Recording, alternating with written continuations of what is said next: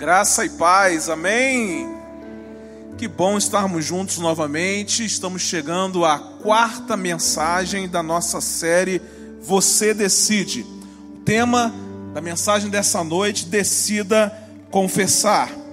Nós estamos chegando a essa quarta mensagem porque já fomos desafiados a receber a cura de Deus através da decisão da liberdade, através de sair da negação e também através da decisão da entrega.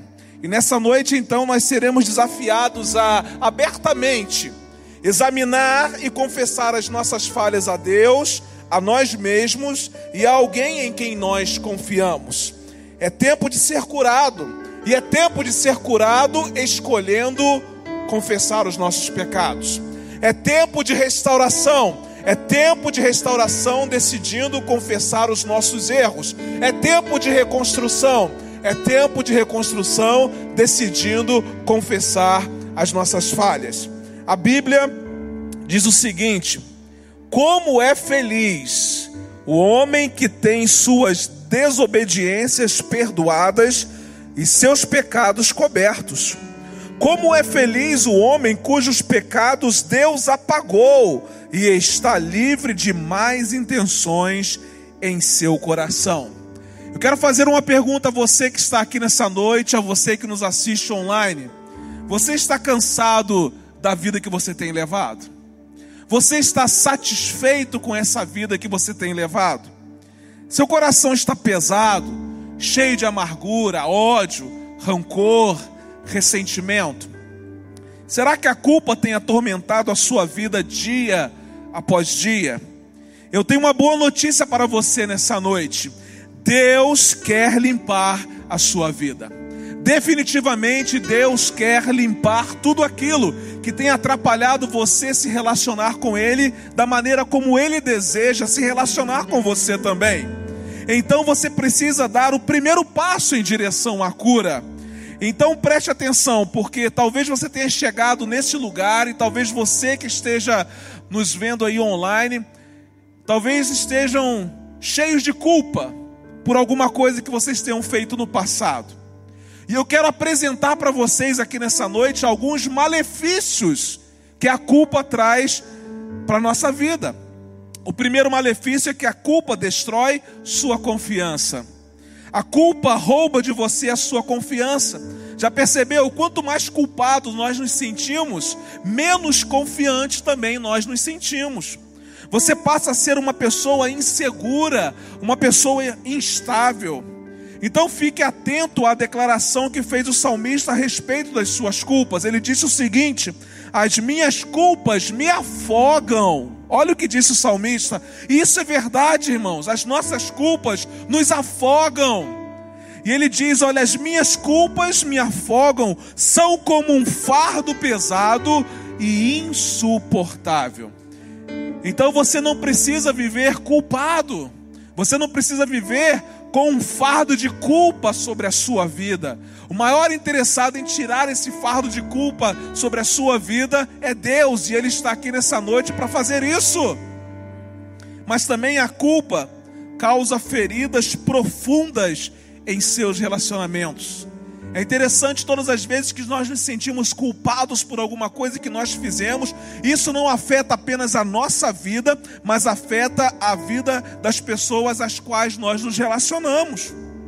O salmista disse o seguinte: Confesso a minha culpa. E olha o que ele vai dizer: Em angústia estou por causa do meu pecado.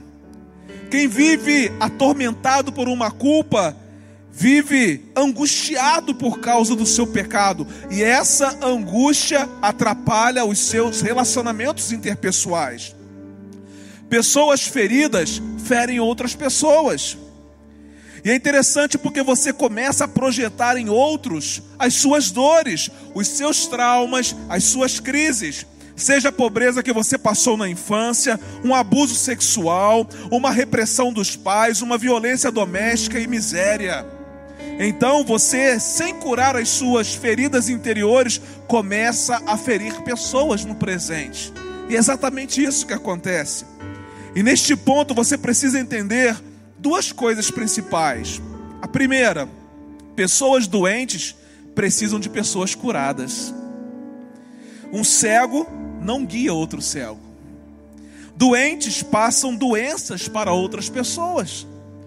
Pode parecer mais confortável quando eu estou mal amado me unir a outra pessoa mais ama mal amada, mas isso só vai gerar um duplo problema. Isso não resolve. Se você foi rejeitado, não procure outro rejeitado, por quê? Porque isso só vai ampliar a sua dor. Você precisa sempre procurar uma pessoa que esteja em um nível melhor que você. Agora, uma segunda coisa importante sobre o fato da culpa atrapalhar os nossos relacionamentos interpessoais. A culpa lhe faz cego para outros pontos de vista. O que é isso, pastor? você só consegue ver a sua dor, o seu trauma e o seu problema. Você não consegue enxergar as coisas boas da vida. Você não consegue enxergar o sol brilhando. Para você, todos os dias são nublados. Todas as vezes que você carrega uma culpa sobre você, você só consegue enxergar a sua dor, o seu problema, o seu trauma. Isso faz com que você tenha um ponto de vista sobre a sua vida e sobre a vida dos outros completamente diferente do ponto de vista que Deus tem sobre você. Em terceiro lugar, o malefício que a culpa traz sobre a nossa vida. A culpa o deixa preso ao passado. E é verdade. Se você entrou aqui e se sente culpado, você vai lembrar exatamente daquilo que aconteceu lá atrás porque a culpa deixa você preso ao passado. Liberte-se do seu passado. Hoje é um dia em que o Espírito Santo de Deus veio a este lugar para quebrar as correntes que nos prendem ao nosso passado, para que possamos viver um presente de vida abundante, projetando um futuro segundo os padrões que Deus deseja. Não projete em você e nos outros o castigo que lhe fizeram. A rebeldia não é modelo de vida para você, Jesus é o seu modelo de vida. Entenda que a culpa, ela não pode mudar o passado. Da mesma maneira, a preocupação não pode mudar o futuro. Então entregue, confie e descanse no poder de Deus. Davi, ele libertou-se da culpa que o deixava preso ao passado. No Salmo 51, versos 4 e 5, ele disse assim: Contra ti, só contra ti, pequei, e fiz o que tu reprovas, de modo que justa é a tua sentença, e tens razão em condenar-me. Sei que sou pecador desde que nasci, sim, desde que me concebeu minha mãe. Preste atenção, porque psiquiatras dizem que provavelmente 70% das pessoas internadas nos hospitais poderiam ir para casa hoje se elas soubessem resolver o seu complexo de culpa e de medo. Isso é muito sério. 70% das pessoas que estão internadas poderiam estar em casa se já tivessem resolvido o seu problema de culpa e de medo. Por que estão internadas? Porque a culpa e o medo afetam as nossas emoções, e as emoções doentias afetam a nossa constituição física e fazem com que alguma enfermidade ataque o nosso corpo físico. 70% das pessoas que estão internadas poderiam estar em casa, mas elas não resolveram o problema da culpa e do medo. Talvez você não esteja internado em um hospital, mas ainda está encarcerado ao seu passado. Talvez você não esteja aí, ó, numa cama de hospital, mas ainda está preso ao seu passado por causa da culpa, por causa da dor, por causa do medo, por causa daquilo que lhe fizeram e daquilo que você fez no passado. Mas hoje Deus nos trouxe a este lugar para que possamos sair daqui com uma consciência limpa, uma consciência curada. E como é que você pode então dar este passo em direção à recuperação? Como você pode tornar-se limpo? Como você pode ser curado através da decisão da confissão? Vamos aprender com a palavra de Deus, porque é sempre com a palavra de Deus que nós aprendemos a ser curados.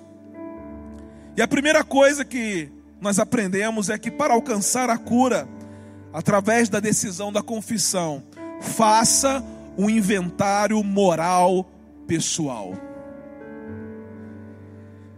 Jeremias disse o seguinte: examinemos e coloquemos à prova os nossos caminhos, e depois voltemos ao Senhor.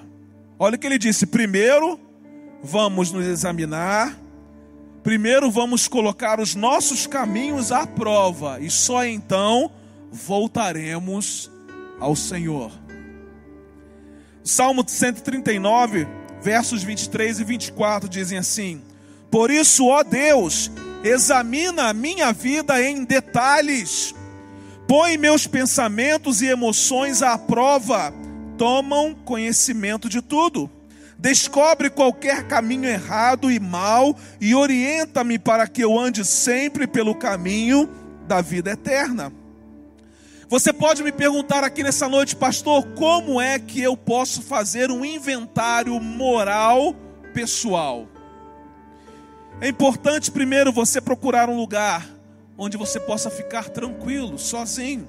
Pegar uma caneta, um lápis, um bloco, assentar-se sem pressa e começar a responder algumas perguntas, tais como: O que está errado comigo? Nós estamos vivendo uma loucura tão grande, um mundo tão envolvido num corre-corre diário, que nós não temos tempo para parar e examinar como está a nossa vida. Encontramos-nos com pessoas e elas sempre perguntam: e aí, como é que está? E a gente sempre diz o que? Está tudo bem. Quando na verdade, se a gente sentar e examinar a nossa vida, a gente vai dizer assim: está tudo mal. Sente-se com cuidado, num lugar tranquilo. Pegue uma caneta, um bloquinho, ou talvez um caderno, e comece a responder as perguntas: O que está errado comigo? Por que é que eu estou sentindo culpa? Sobre o que estou sentindo culpa? De que sinto arrependimento? De que sinto mais remorso? Por que, que eu tenho raiva, ódio, amargura? Faça uma autoavaliação. E você vai se surpreender com um tanto de coisas que você precisa liberar para que haja cura na sua vida. O grande problema é que muitas vezes as nossas dores, as nossas culpas, elas se tornam uma arma nas nossas mãos para usarmos quando nós queremos usar. Nós não queremos, elas nos fazem mal, mas nós não queremos nos livrar delas, porque elas se tornam uma muleta para muitas atitudes nossas do dia a dia. Porque às vezes alguém fala assim: Mas por que você é tão arrogante comigo? E você vai usar a sua culpa, o seu medo, o seu trauma do passado para justificar a sua arrogância. Mas nessa noite é noite de deixar. Aprendemos nessa manhã que nós precisamos deixar as nossas dores, deixar a nossa culpa aos pés do Senhor. Isso começa quando nós sentamos e reconhecemos que temos coisas na nossa vida que precisam ser tratadas. É fazer um inventário moral pessoal, mas com sinceridade, com coragem com honestidade.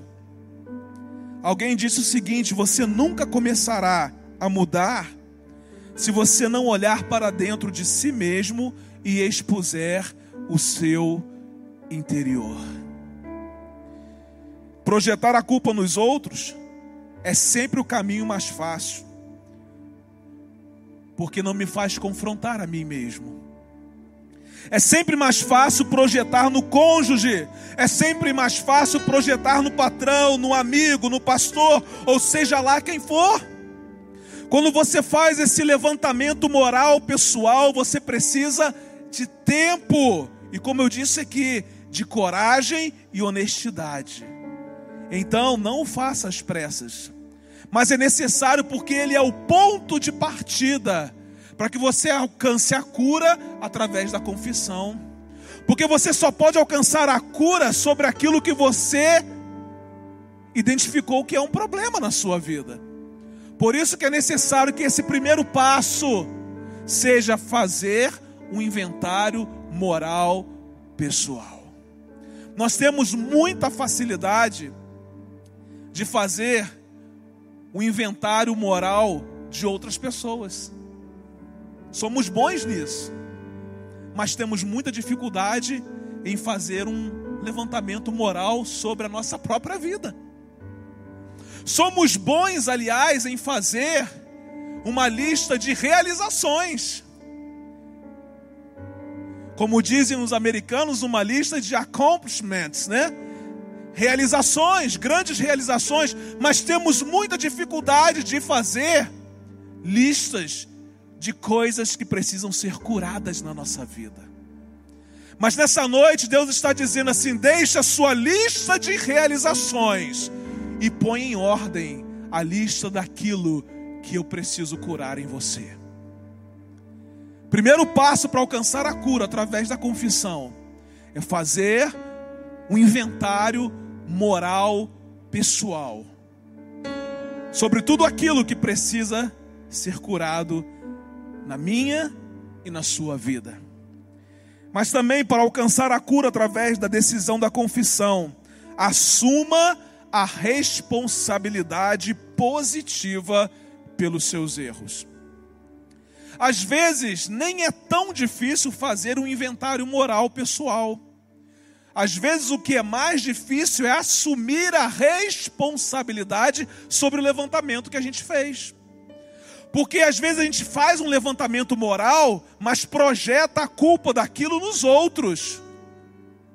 Mas o segundo passo é, depois de fazer o levantamento moral pessoal, olhar para ele e assumir positivamente a nossa culpa, assumir a nossa responsabilidade diante desse levantamento.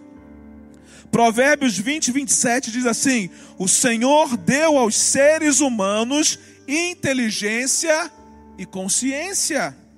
Ninguém pode se esconder de si mesmo. Que coisa, hein? Ninguém pode se esconder de si mesmo. Aliás, o maior empecilho para a cura dos meus vícios sou eu mesmo. O maior empecilho para a cura dos meus vícios sou eu mesmo. Tudo começa em ser radicalmente honesto e dizer o seguinte: se eu apenas mudasse este relacionamento, se eu mudasse de trabalho, se eu mudasse de cidade, se eu mudasse de local, então tudo estaria bem. Talvez esse seja o seu pensamento. O problema é que, onde quer que eu for, eu estarei lá. E continuarei bagunçando tudo. Porque o problema não é o lugar onde você está. O problema não são as pessoas com as quais você se relaciona. O problema não é o seu trabalho. O problema é você. E você precisa assumir a responsabilidade positiva por aquilo que você fez. A Bíblia disse o seguinte: se afirmarmos que estamos sem pecados, enganamos a nós mesmos e a verdade não está em nós. Se afirmarmos que estamos sem pecados, enganamos a nós mesmos e a verdade não está em nós. Precisamos assumir a responsabilidade positiva pelos nossos erros. É o segundo passo para alcançarmos a cura através da confissão. Quando assumimos as nossas falhas, nós damos esse segundo passo e permitimos que algo novo possa acontecer na nossa vida. Enquanto nós projetarmos a culpa dos nossos problemas para outras pessoas, nada de novo vai acontecer. Mas a partir do momento em que nós assumirmos a responsabilidade pelos nossos erros, algo novo vai acontecer. Uma terceira coisa que eu quero compartilhar com vocês aqui nessa noite. Para alcançar a cura através da decisão da confissão, peça perdão a Deus. É um processo. Você faz um levantamento, você assume a sua responsabilidade sobre os erros que você cometeu, que estão lá no seu levantamento moral. E depois que você faz isso, você pede perdão a Deus. 1 João, capítulo 1, versículo 9 diz assim: Se confessarmos os nossos pecados, Ele é fiel e justo, aleluia. Ele é fiel e justo para perdoar os nossos pecados e nos purificar de toda injustiça. Talvez você diga assim, pastor, os meus pecados são imperdoáveis. Não.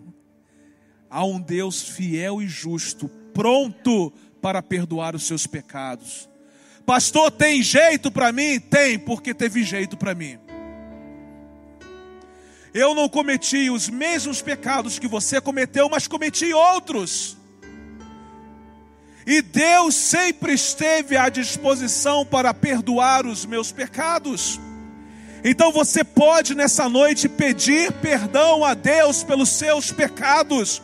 Isso já vai aliviar e muito a bagagem que você carrega, esse peso enorme que você carrega sobre os seus ombros, essa tristeza enorme, essa angústia enorme, essa amargura enorme que você tem trazido consigo todos esses anos. Porque Deus é fiel e justo para perdoar os nossos pecados, desde que sejamos sinceros diante dEle e confessemos os nossos pecados. Agora, deixa eu dizer uma coisa: não suplique a Deus como quem pede esmolas. Você não tem que suplicar a Deus para Ele perdoá-lo, porque a iniciativa é divina, é Ele quem deseja perdoar você. Deus quer perdoar você mais do que você deseja pedir perdão. Ele não é um, ele é um Deus perdoador, então você não tem que mendigar pelo perdão de Deus. Deus sempre está disponível para perdoar. Uma outra coisa, não barganhe. Você não deve dizer: se tu me perdoares, eu nunca farei isso novamente.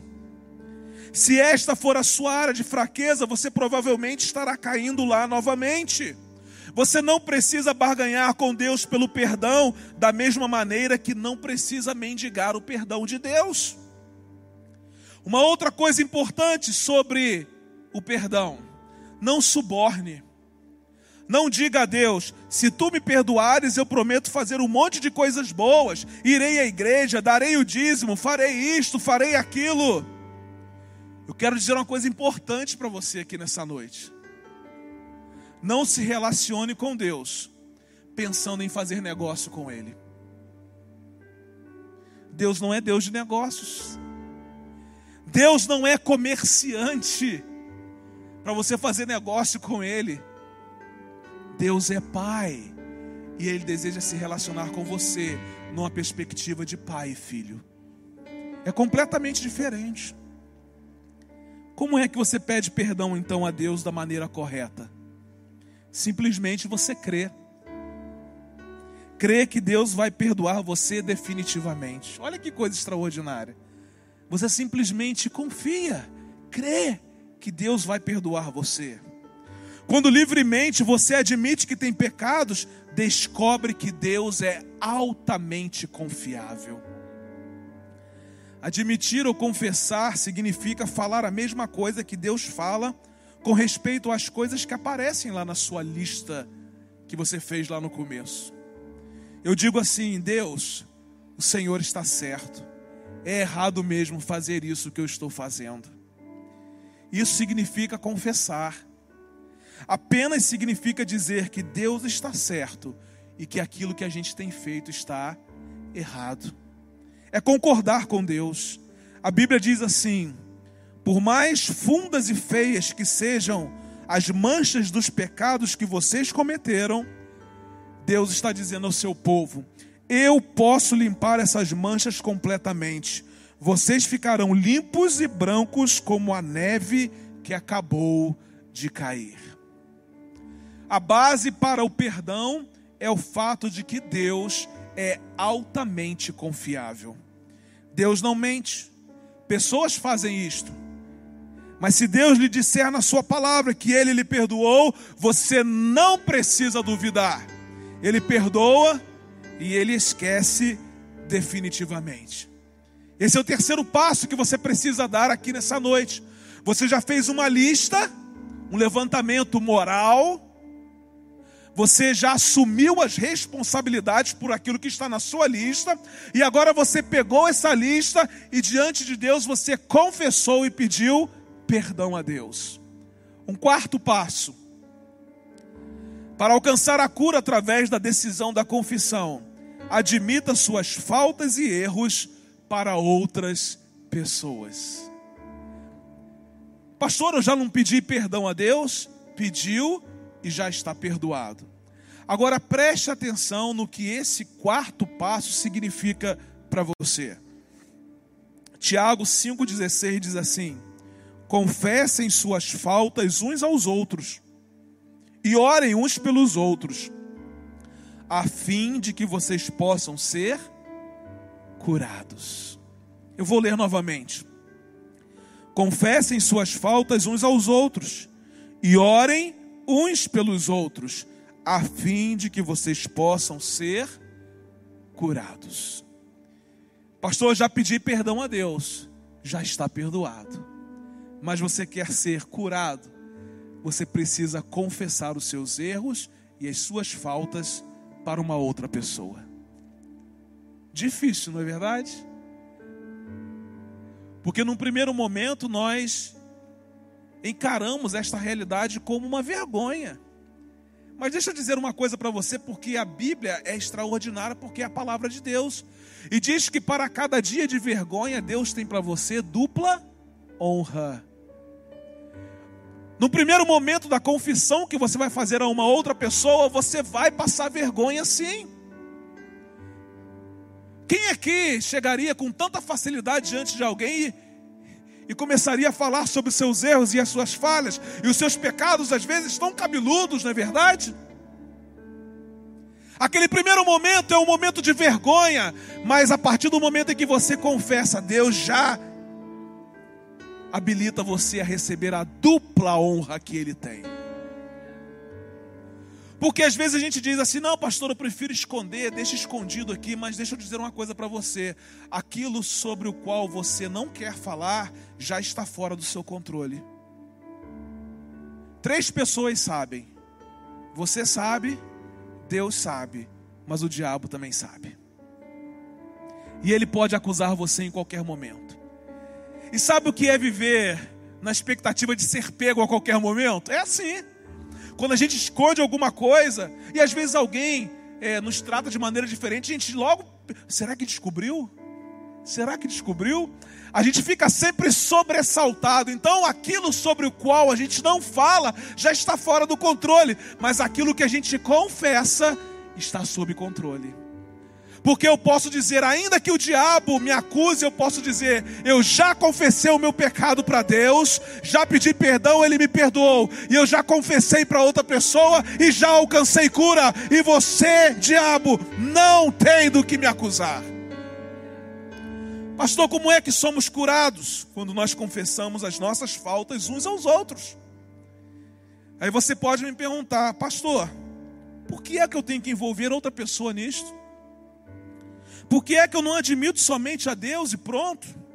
Por que é que eu não apenas oro sobre isso, faço uma lista, converso com Deus e acabo com isso?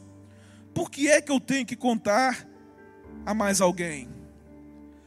Porque a raiz do nosso problema é relacional.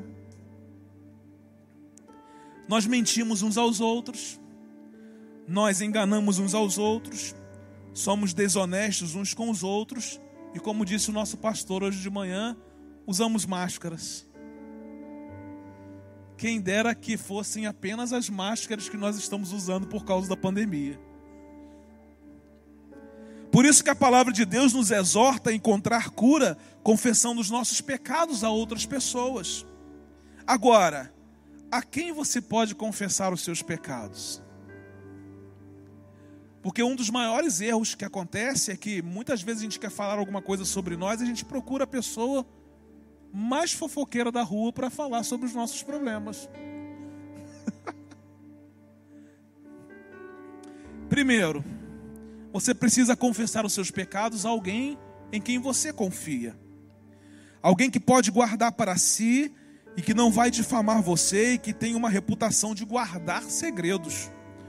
Você não fala para uma pessoa e na semana seguinte o que já disse está nas primeiras páginas dos jornais. Então você precisa ter cuidado.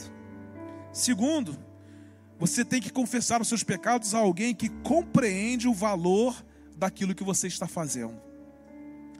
A outra pessoa precisa compreender o valor da sua confissão. Terceiro, você precisa confessar o seu pecado a alguém que é maduro o suficiente para não ficar chocado com as suas histórias. Alguém que não vai acusar você, mas alguém que vai estender a mão para ajudá-lo no processo. Quarto lugar, você deve confessar as suas falhas a alguém que o conhece o bastante para que possa refletir o seu perdão a você. Talvez essa pessoa seja um pastor, um amigo próximo, um conselheiro cristão, o seu líder de ministério. A única coisa que você não pode fazer é deixar de confessar o seu pecado a alguém. É difícil? É. Mas é o que a palavra de Deus nos ensina. E quando essa palavra é colocada em prática, a gente atesta que é verdade. Pessoas encarceradas há muito tempo dentro das suas próprias emoções são libertas quando confessam seus pecados a alguém. Às vezes nós atendemos algumas pessoas que chegam lá e falam, falam, falam, falam, e a gente não fala nada e chega no final a pessoa diz assim: Pastor, muito obrigado. Eu falei, mas muito obrigado que não. Não, pastor, eu só precisava falar. Só precisava colocar para fora. Só precisava dizer. Isso alivia a nossa bagagem e promove, e promove cura.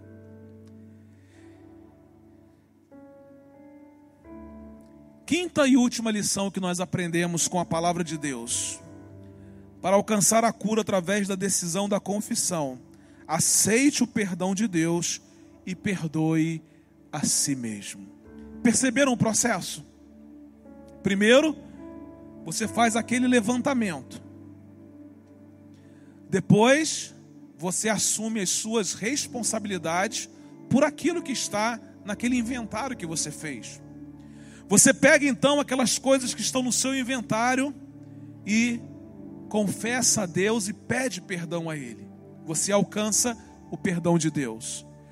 Em quarto lugar, você pega também tudo aquilo que está na sua listagem e confessa a alguém, e você encontra cura. Mas vem um detalhe final. Você precisa aceitar o fato de que Deus já perdoou você e que agora você precisa se perdoar. Um dos grandes entraves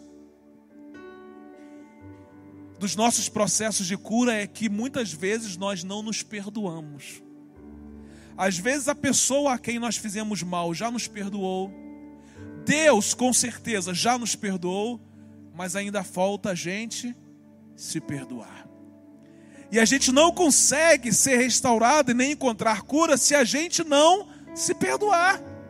E deixa eu dizer uma coisa: você pode se perdoar nessa noite porque Deus já perdoou você. Se Deus já perdoou, você não precisa mais carregar culpa sobre a sua vida. Se Deus já perdoou você, você não precisa mais carregar amargura, aflição, dor, sofrimento, ou seja lá o que for, ódio, rancor. Não precisa, porque Deus já perdoou você e você pode se perdoar. Às vezes você olha para alguém, um filho, a quem você fez mal, e diz assim: Eu não consigo me perdoar. Por isso que está acontecendo com meu filho, por isso que eu fiz com meu filho. Não, você pode se perdoar, porque Deus já perdoou você. Quem gosta de lançar essa acusação sobre a sua vida é o diabo, porque ele é acusador. Talvez você olhe para os seus pais e não consiga se perdoar por todo o sofrimento que você causou aos seus pais com aquilo que você fez. Eu digo, você pode se perdoar porque Deus já perdoou você. Talvez você olhe para o seu cônjuge e não consiga se perdoar por aquilo que você fez contra ele, traindo e fazendo tantas outras coisas. Deixa eu dizer uma coisa: você pode se perdoar, porque Deus já perdoou você. Talvez você não consiga se perdoar, porque você desfalcou a sua empresa em algum momento, causou prejuízo para o seu patrão, causou tristeza para o seu líder lá no seu emprego. Deixa eu dizer uma coisa: você pode se perdoar, porque Deus já perdoou você. Então aceite o perdão de Deus e perdoe a si mesmo. Romanos 3, 23, a parte A diz: Sim, todos pecaram. Isso inclui os pastores da igreja, né? Todos pecaram. Todos nós estamos no mesmo barco. Você nunca poderá perdoar outra pessoa se não decidir perdoar-se a si mesmo. Assim como você nunca poderá amar uma pessoa se você não amar-se a si mesmo. É de suma importância que você decida perdoar-se a si mesmo o mais rápido possível. Talvez em algum momento da sua história você tenha pensado o seguinte: eu não consigo avançar. Não consigo, pastor. Pastor, tudo que eu vou fazer não dá certo. Não consigo progredir com a minha vida. Não consigo dar passos maiores, nem no meu relacionamento com Deus. Talvez depois de tudo aquilo que nós falamos desde o início dessa mensagem, você vai identificar que o que falta ainda é você se perdoar. Se perdoar é a chave que vai abrir a porta para o avanço da sua vida.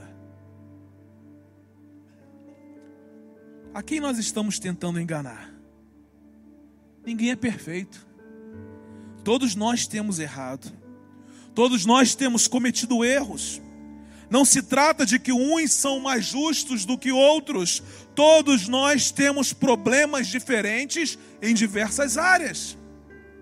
Por isso que o verso bíblico continua dizendo o seguinte: todos fracassaram e não puderam alcançar o glorioso ideal de Deus.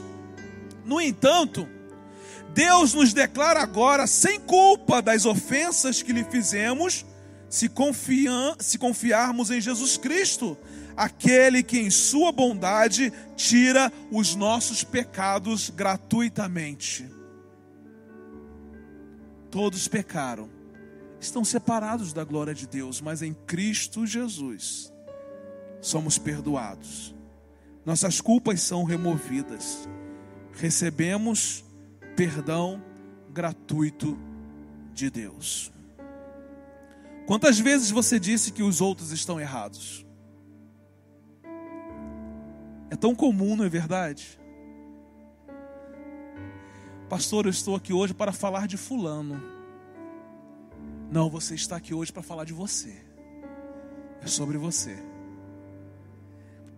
Quantas vezes você foi honesto o suficiente para admitir que você estava errado? Deus é o maior interessado em trazer restauração para a sua vida. Por isso é que você pode nessa noite aceitar o perdão de Deus e perdoar-se a si mesmo. Eu quero concluir a mensagem dessa noite e pedir a gentileza que você se colocasse em pé. Talvez uma das decisões mais difíceis do processo de cura da nossa vida é decidir confessar. Porque nós não gostamos de falar daquilo que nós fizemos de errado. Escolher confessar os pecados não é fácil, mas é preciso, é necessário. As dores internas mais intensas são curadas quando escolhemos confessar os nossos pecados. Eu vou repetir. As dores internas mais intensas são curadas quando escolhemos confessar os nossos pecados. Essa é a noite da confissão. Decida confessar suas falhas, seus erros, seus pecados hoje e receba a cura que desce do céu. Pastor, como é que eu faço então para receber essa cura através da decisão da confissão? Faça um inventário moral pessoal. Assuma a responsabilidade positiva pelos seus erros. Peça perdão a Deus. Admita as suas faltas e erros para outras pessoas. Aceite o perdão de Deus e perdoe a si mesmo. E o que acontece quando você decide confessar os seus pecados? Deus o perdoa instantaneamente. Ele não espera. No momento em que você pede perdão, você é perdoado. Ele nunca nos faz esperar. Ele nunca nos faz sofrer por um pouco. Seres humanos até fazem assim, mas Deus não faz. No momento em que você confessa, Deus o perdoa instantaneamente. No momento em que você confessa, Deus o perdoa gratuitamente. Ele gratuitamente tira de nós os nossos pecados. Você não merece, não é recompensado e não trabalha por isso, mas é de graça e é pela graça. Ele de fato é um Deus extraordinário que não leva em conta os nossos erros. Não há nada que precisemos fazer para que Ele possa nos perdoar, porque Ele nos perdoa de graça. E em terceiro e último lugar, Deus o perdoa quando você confessa, Deus o perdoa completamente.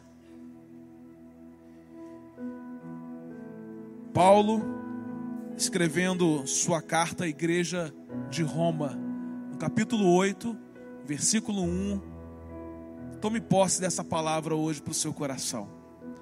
Portanto, agora, portanto, hoje, portanto, nesta noite, já não há condenação para os que estão em Cristo Jesus. Você está em Cristo Jesus? Eu quero declarar que nessa noite não há mais condenação para você. Aleluia! Eu quero declarar que nessa noite o inimigo não tem do que lhe acusar, não há condenação para aqueles que estão em Cristo Jesus. Decida confessar os seus pecados hoje, abra sua boca e faça a seguinte declaração a Deus: Senhor, liberta-me de mim. Eu quero ser a sua casa. Se você estiver aqui, eu sei eu venço o pecado. Então, enche-me de ti, até que não haja mais espaço, pois quando estou em tua presença, o meu viver é transformado. Vamos adorar ao Senhor.